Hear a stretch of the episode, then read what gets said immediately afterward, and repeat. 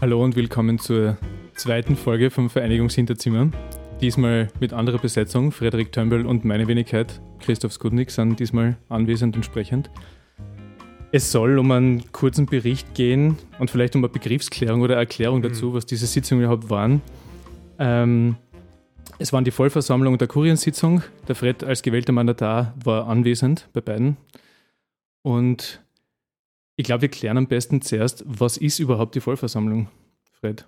Uh, ja, also erstmal herzlichen Dank, dass wir heute dieses Gespräch führen. Was ist die Vollversammlung? Die Kammer ist, wie ich immer sage, enorm und unnötig, wahrscheinlich unnötig komplex aufgebaut. Also letzten Endes kandidieren wir beide ja dann in einer Sektion. Also die Kammer besteht aus vier Sektionen. Die Sektionen heißen Sektion Turnusärzte, das ist dann die Sektion, um die wir vor allem uns bemühen. Die Sektion zur selbstständigen Berufsausübung berechtigter Ärzte in der Anstellung. Die Sektion niedergelassene Fachärztinnen und Fachärzte und die Sektion niedergelassene Allgemeinmedizinerinnen. Die jeweils verwandten Sektionen bilden dann die Kurien, also die Kurie angestellte Ärzte und die Kurie niedergelassene Ärzte. Und diese Kurien bilden dann insgesamt die Vollversammlung. Die Vollversammlung hat im Moment 90 äh, Mitglieder, also 90 Kammerrätinnen. Und Mandatare. Mandatare, genau, gewählte Mandatare. Die äh, Periode sind fünf Jahre. Und am 19. März wird das nächste Mal gewählt und es wird erneut 90 Mandatarinnen und Mandatare groß sein, die Vollversammlung. Also das ist in Wahrheit ein wahrscheinlich das größte willensbildende gewählte Gremium der Ärztinnenschaft. Tag zweimal im Jahr. Das ist sozusagen der Nationalrat der Ärzte. Ja. Der nur zweimal im Jahr tagt. Ja, wenn man so will, ja. Ja, aber wir werden das leider, nicht im Fernsehen, leider nicht im Fernsehen übertragen. Die Ausgestaltung der legislativen Macht dieses Gremiums werden wir vielleicht noch, äh, werden wir dann vielleicht noch besprechen. Aber es war noch eine andere Sitzung, eine Kuriensitzung. Das stimmt, ja. Das ist überhaupt nochmal äh, doppelt komplex oder beziehungsweise wahrscheinlich kompliziert, weil wir im Moment die Covid-Pandemie haben. Also ich finde es sicher witzig, wenn wir diesen die. Podcast in 15 Jahren hören, aber wir haben im Moment die Covid-Pandemie, das 20. 21. Monat dieser Pandemie und daher hat diese Sitzung nicht als Sitzung stattgefunden, sondern als Videobesprechung und äh, die Beschlüsse werden jetzt alle im Umlaufverfahren per E-Mail ähm, gefasst. Das heißt, es war nochmal irgendwie bizarrer, weil man diskutiert dort und beschließt dann nicht. Das heißt, das ist entkoppelt, der Diskussionsprozess vom Beschlussprozess, was jetzt das zweite oder dritte Mal so war. Und das führt zu der komischen Situation, dass du dann im Moment der Abstimmung einer ganz anderen Meinung wieder sein kannst, weil die einfach fünf Werktage später stattfindet, als im Moment der Diskussion. Das heißt, das ist irgendwie. Das heißt, normalerweise findet das, wenn es in Person ist, in einem Raum statt. Da werden zuerst Anträge eingebracht, besprochen und dann darüber abgestimmt. In einer Sitzung einseitig sozusagen? Exakt, also so, und wenn es Elektro zu bleiben beim Nationalrat, das ist so wie im Nationalrat, also es gibt eine gewisse Periode, die man davor Zeit hat, diese Anträge einzubringen. Man darf sie auch nur zu den Tagesordnungspunkten einbringen, dann ad hoc in der Sitzung, oder man bringt einen anderen Tagesordnungspunkt ein. Aber in Wahrheit äh, ist bei der Einladung steht immer, bitte schicken Sie Ihre Anträge bis x. Und dann mhm. kann man die einbringen. Und dann werden sie dort beschlossen und das passiert mit Digi-Votes, die auch immer auf die Person zurückzuführen sind. Das heißt, es gibt dann nachher auch äh, ein Beschlussprotokoll, wo genau steht, wer wie abgestimmt hat, außer es wird eine geheime Abstimmung verlangt. Das ist das mühsamste überhaupt, weil die muss erst geheim abgestimmt werden, ob man geheim abstimmt. Okay. Und das kostet bei der Vollversammlung jedes Mal gefühlte 45 Minuten. Bei der Vollversammlung dann? Ja. Jetzt bin ich verwirrt, wir haben gerade über die Kuriensitzung gesprochen. Genau. Das muss dann in der Vollversammlung abgestimmt werden, was, welche Anträge oder die Anträge, die in der Kurie eingebracht wurden. Also da habe ich dich jetzt tatsächlich äh, verwirrt. Nein, also natürlich, was in der Kuriensitzung geheim abgestimmt wird, wird in der Kuriensitzung genau. abgestimmt. Okay. Vorversammlung, Vorversammlung. Das ist das Nächste, was immer lustig ist, weil sitzt er dann der Kammeramtsdirektor Holzgruber, ein sehr, sehr fähiger und erfahrener Jurist, und der erklärt dann immer, ob der Antrag, den man jetzt bringt, überhaupt zulässig ist in dem Gremium, wo man ihn bringt. Und das ist dann immer ein bisschen schwierig. Zum Beispiel in der Vollversammlung wurde jetzt irgendwas beantragt, was aber eigentlich in den Bereich des Vorstandes fällt. Und dann gibt es als erstes die Belehrung, weil die Behörde gesagt hat, er muss uns jetzt immer belehren im Moment der Abstimmung. Dann sagt er, das ist nur ein Empfehlungsbeschluss für in dem Fall den Vorstand. Und das wird dann plötzlich aus die Vollversammlung möge, die Vollversammlung möge beschließen, X zu empfehlen. Okay. Und das macht es dann nochmal schwieriger. Also es ist dann oft, kommt man erst in der Sitzung. Sind das sinnlose Anträge? Naja, bis jetzt äh, ja, sinnlos. Bis jetzt habe ich selten gesehen, dass ein Empfehlungsantrag dann von, also Menschen mögen, glaube ich, prinzipiell nicht, wenn ihnen ein nicht zuständiges Gremium empfiehlt, was sie tun sollen. Glaube ich sofort. Und das passiert ja dann regelmäßig, dass dann quasi, wenn, sagen wir es mal, wir sitzen im Vorstand und es kommt jetzt ein Schriftstück herein, wo steht, ein anderes Gremium empfiehlt euch, das und das zu machen, hat es meistens dazu geführt, dass es einfach nicht passiert ist. Na gut, aber ähm, wer bringt da Anträge ein? Bleiben wir bei der Vollversammlung. Wer bringt Anträge in die Vollversammlung ein? Die 90 gewählten Mandatarinnen und Mandatare können Anträge einbringen. Also, wenn du sagst, wer bringt sie ein? Die, die es tun, mhm. kann sie einbringen, alle 90. Aber es zeigt sich schon ein klares Muster in Anwesenheiten und äh, Redezeit und äh, gestellten Anträgen. In der Kuriensitzung haben wir jetzt eine Statistik bekommen. Es gibt einen einzigen, der 100% der Sitzungen da war. Und äh, ich habe schon die zweitmeiste Anwesenheit mit 95%. Und nach unten gibt es überhaupt keine Grenze. Anträge müssen eine gewisse Form haben, oder? Oder sollten eine gewisse Form haben? Ja, sollten. Ja, sollten stimme ich dir zu. Es gibt tatsächlich von bis. Also das wird dann auch beinhart von den zuständigen Juristinnen einfach so dann gestellt. Also man sieht ja dann die Rohform. Also das Beste ist, wenn es einfach eine offensichtlich hingeschmierte Mail ist, mhm. wo noch irgendwas anderes auch weitergeleitet wurde oder so. Es wird einfach eins zu eins dann so projiziert und du siehst einfach, das hat einer Sent from my iPhone, ein Einzeiler aber das ist auch formal ein korrekter Antrag. Also das, ich, ich versuche mir immer Mühe zu geben. Glaube, ihr kennt meine Anträge, sind immer strukturiert ja. in Titel, Antragstellerinnen, Hintergrund und Antrag und ähm, ab und zu auch äh, Zitierungen. Liegt wahrscheinlich daran, dass wir das jetzt alle so lernen in der Medizin, dass man nur so kommunizieren darf, wenn man auch eine Grundlage hat dafür. Aber Übergabe sozusagen. Eine kleine ja. Übergabe immer wieder. Ähm, also es gibt keine Formvorgaben. Offensichtlich. Also ich habe, wenn wir es jetzt nicht draufgekommen, es muss es rechtzeitig einbringen und die richtige E-Mail-Adresse schicken. Mhm, da bin ich auch schon ein paar Mal gescheitert. Und die Abstimmungen finden statt mit Händeheben. Von bis. Also es gibt äh, eine sogenannte namentliche Abstimmung. Da wird jeder und jede einzeln aufgerufen und muss ins Mikrofon am Audioprotokoll dann äh, sagen, wie er oder sie abstimmt. Und dann gibt es die, das, ganz ehrlich habe ich noch nicht den Unterschied verstanden zwischen dem, wie wir immer abstimmen und einer explizit namentlichen Abstimmung, weil es gibt immer nach jeder Sitzung, Entschuldigung, nach jeder Sitzung bekommt man ein Protokoll, wo dann steht zum Beispiel Antrag 4, Tömbel dagegen oder Enthaltung mhm. oder, oder nicht abgestimmt. Mhm.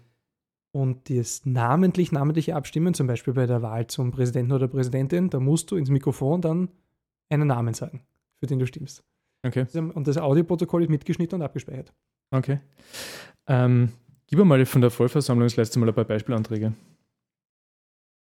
Ja, wahrscheinlich ist es am einfachsten, wenn ich sage, welche Anträge ich eingebracht habe. Mach das. das. Also ich meine, es ist eine, eine öffentliche Sitzung.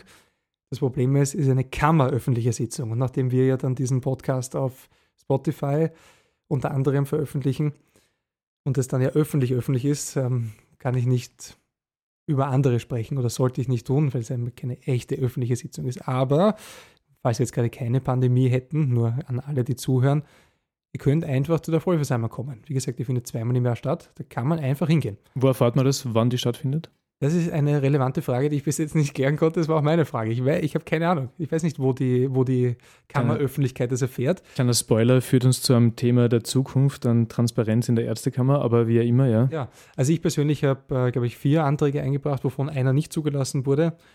Äh, wegen, es gibt schon, war die Begründung, ist dann nicht abgestimmt worden.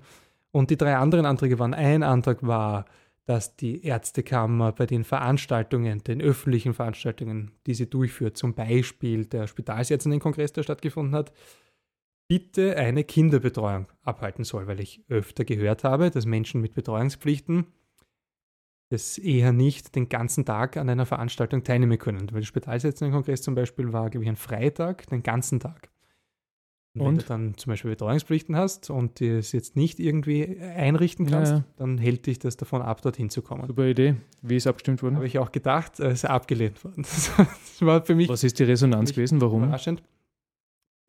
Also, Das haben wir uns ja vorher auch äh, vorgenommen, auch ein bisschen über die Kultur zu sprechen in der Kammer. Und nachdem wir ja jetzt Dezember haben und im März gewählt wird, ist die Stimmung noch aufgeheizter als sonst. Also ich habe das Gefühl, dass es ein deutliches Misstrauen der Menschen gegenüber gibt. Also, ähm, wie sagt man da richtig?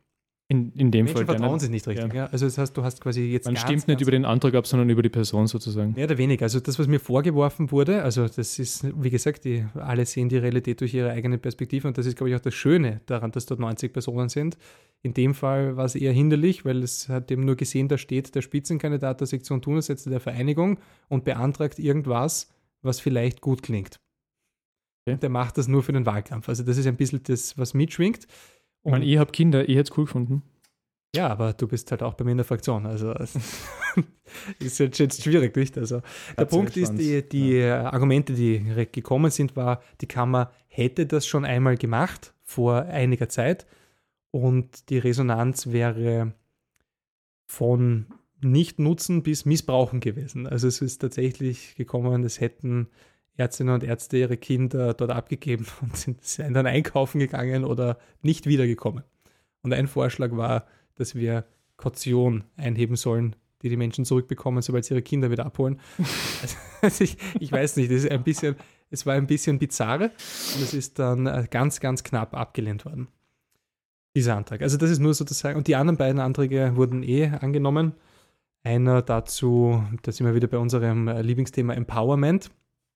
Uns fällt ja auf, dass die Kolleginnen und Kollegen in Ausbildung oft nicht ihre Ausbildungskonzepte der Abteilung äh, bekommen und deswegen gar nicht die Realität mit dem Idealtyp vergleichen können. Damit gar nicht sagen können, das und das äh, sollte nicht so sein, sondern es gibt nur die Realität, wie sie ist und sie wissen nicht, wie es sein sollte. Also sie versuchen sich irgendwie damit abzufinden, ganz Richtig, klar, ja. ein, ganz, ein ganz kurzer Abriss, wenn, eine, wenn ein Krankenhaus Ausbildungsstellen haben möchte, dann müssen die ein Ausbildungskonzept schreiben und dieses Ausbildungskonzept bei der Ärztekammer einreichen. Im, sonst kriegen sie überhaupt keine Ausbildungsstellen genehmigt. Und dieses Ausbildungskonzept sollte uns per, also uns, Ärzte und Ärzte in Ausbildung, per Bundesgesetz am ersten Tag der Ausbildung in die Hand gedrückt werden, inklusive Rotationsplan für die gesamte Ausbildung. Das ist seit 2015 so, oder? Richtig. Jetzt wissen wir natürlich alle, dass es nicht stattfindet.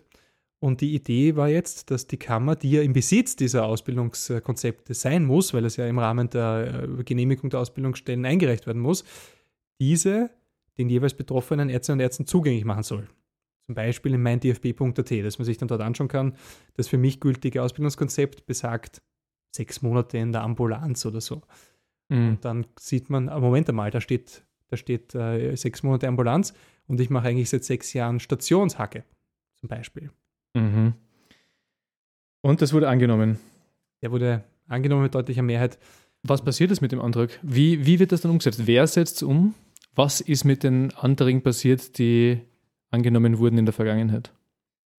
Mhm, also mein Verständnis wäre, dass wenn die Vollversammlung einen Antrag, der von einem Mandatar oder einer Mandatarin eingebracht wird und angenommen wird, wenn die Vollversammlung das beschließt, dass das Präsidium verantwortlich ist, das auszuführen. Die Exekutive, sprich die Legislative hat vorgegeben, die Exekutive muss es ausführen. Ja, weil wir vorher bei der Metapher Nationalrat waren. Ja. Dort kann ja dann auch nicht die Bundesregierung sagen, das ist mir jetzt egal. Machen wir oder, nicht. Oder ich mache es halt irgendwann. Gesetz gefällt mir nicht. Genau. Interessiert also, nicht. Genau, ja, also wir wissen natürlich, dass das dort auch passiert und dass dann teilweise Minister in schwierige Gebiete gehen. Aber, also aber dann kann man klagen. Richtig, man kann klagen. Und das, was bei uns der Fall ist, also wenn du sagst, wie sollte es sein, ich glaube, dass die Lage so ist, dass das Präsidium das dann so ausgestalten sollte und das umsetzt. Das ist ja in dem Fall ganz einfach. Macht's das, die Vollversammlung beschließt das und dann sollten die das machen. Also diese irgendwo einen Download-Bereich einrichten, wo du dein Ausbildungskonzept runterladen kannst. Das sind Hausnummer, Chef, Kurier, Angestellte, oder? Zum Beispiel. Sein Büro. Also, weil du jetzt Kurier angestellt das ist dein Insiderwissen, dass ich denselben Antrag schon einmal vor zwei Jahren in der Kurier angestellt, äh, gestellt habe. Es ist damit, wo nein, wir dann wieder bei der Idee sind, einfach mhm. nichts passiert. Es ist angenommen worden, es ist einfach nicht passiert. Und äh, jetzt hoffe ich, dass es diesmal schon passiert. Also, wenn du sagst, ähm, wie kann man das überprüfen? I don't know. Also meine Erfahrung ist, äh, dass viele Anträge, die angenommen werden, nicht bearbeitet werden. Von niemandem. Und wo liegen die dann? Die, die, die sind dokumentiert irgendwo, oder? Also das, die liegen irgendwo ja. in Schriftform um und um. Wo? In einem Büro, in einem Schreibtisch? Ja, das ist überhaupt, das war einer meiner bizarresten Kammermomente. Da habe ich einmal die Kurienführung darauf hingewiesen, dass ein Antrag von mir schon vor längerer Zeit angenommen wurde. Und ich wurde dann gebeten, den Antrag nochmal per Mail zu schicken, der angenommen wurde, weil man vergessen hatte, also man hatte nicht gefunden. Ja, also das sind dann manchmal strange Momente. Fred, bald ist Wahl. Was würden wir anders machen? Transparenz in der Ärztekammer ist ein Riesenthema, oder? In Wirklichkeit dringt nicht wirklich viel nach draußen. Ich ja, habe selber bis also vor kurzem nicht gewusst, wie dieser ganze Prozess funktioniert. Also ich, ich glaube, mit Aktionen wie dieser Aktion heute, wir müssen das dann, selbst wenn wir dann in Regierungsverantwortung wären, einfach so ehrlich weiterführen, dass man auch sagt, wir sind sind einfach alle Menschen und es ist auch okay, dass der Antrag vergessen wird oder dass der liegen bleibt. Absolut, ja. Nur aber das, aber das, das Problem ist ja nicht, also nur für die Zuhörer auch, es geht nicht darum, spezifische Personen oder Parteien jetzt da anzukreiden, sondern es geht darum, die Checks and Balances in der Ärztekammerdemokratie, die sind nicht vollständig. Es gibt, da, es gibt da kein Gremium, vor dem man, also es gibt am Start der Judikatur, es gibt es in der Ärztekammer irgendwie nicht, man kann das nirgends einfordern, wirklich. Man kann das nur auf demselben politischen Weg nochmal auf den Weg bringen, oder? Ja, also um das gemacht. Und jetzt bin ich gespannt, ja. ob das nochmal, ob es jetzt passiert. Ja.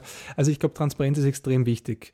Ja, und die Transparenz diese, ist der Weg daraus. Ja. ja, also wenn wir, auch wenn man vorher Kammer öffentlich gesagt habe, ich meine, wir haben das Jahr 2021, wir melden uns an mit Handysignatur überall. Die Kammer weiß, ob wir Mitglied sind oder nicht. Ich denke, es ist Streamen. Zu, es ist jetzt Streamen sowieso, es wird immer wieder diskutiert. Ich denke nur, dass auch so eine Transparenzplattform, wo einfach steht, wo du dich einloggst als Arzt oder Ärztin ja. mit der Handysignatur und dann steht dort, es gibt dieses Projekt und da ist Folgendes bis jetzt passiert. Mhm. wenn dann halt dort steht, das wurde vom äh, Turnbull 2019 beantragt und angenommen und ab dann kein Update mehr, 2021, dann können sich ja eh alle selber ihr Bild machen, ob das jetzt eine sehr effiziente äh, Behandlung von den Themen ist oder nicht. Und was wir vorher auch in einem Vorgespräch besprochen haben, was äh, die Implikationen das bedeutet, wenn ich als gewählter Mandatar einen Antrag einbringe und der wird angenommen und der wird ignoriert, mhm. wie sollen wir als Kammer unseren Kolleginnen und Kollegen sagen, kommt zu uns mit euren Themen und wir bearbeiten die. Wenn das offensichtlich nicht mal der Fall ist bei, bei Personen, die eigentlich ein, ein gesetzlich verbrieftes Recht haben, mhm. dass diese Dinge passieren. Ja. Und da möchte ich eigentlich äh, ansetzen, wenn du sagst, was sollen wir anders machen? Und das ist auch für die, die jetzt das vielleicht äh, hören. Wir meinen das vollkommen ernst, wenn wir sagen, bitte kontaktiert uns, wenn wir irgendwas für euch tun können. Wir hören euch zumindest zu. Ja, bitte. Versuchen gemeinsam eine, eine Lösungsstrategie zu finden und im Rahmen unserer Möglichkeiten, im Moment sind wir in Opposition, und aber wir, wie wir jetzt gehört uns, haben, funktioniert das manchmal mit der Anträgen nicht so gut, aber im Rahmen unserer Möglichkeiten werden wir versuchen, ja. diese Themen zu bearbeiten. Aber vor allem kennen wir die Kammerstruktur ein bisschen und es gibt viele Ansprechpartner in der Ärztekammer. Ähm, also ich glaube, äh, wir können zu einem Abschluss kommen. Es ist was ist die Vollversammlung? Was sind Kuriensitzungen? Das ist ein unglaublich komplexes Thema. Kurz runtergebrochen, so funktioniert das. So werden Anträge eingebracht. Was mit abgelehnten Anträgen passiert, wissen wir jetzt auch. Sie werden einfach Jahre später oder ein halbes Jahr später einfach nochmal eingebracht oder man macht es halt nochmal. Was passiert mit angenommenen? Ist dasselbe, man muss sie wieder einbringen sozusagen. Ähm, wir wissen nicht wirklich, wer es bearbeitet. Wir würden uns dafür einsetzen, dass die alle konkret bearbeitet werden und dass auf einer transparenten Plattform einsehbar ist, wie was wo bearbeitet wird, ausgearbeitet wird, wer es eingebracht hat und so weiter. Ähm, und damit danke fürs Zuhören. Und wir haben einen Instagram-Channel, junge-vereinigung, folgt uns. Und äh, dort werden wir auch unsere nächsten Hinterzimmer online stellen, die wir aufnehmen. Mhm. Danke fürs Zuhören. Danke, Fred. Ja, danke dir. Und bis bald. Bis bald.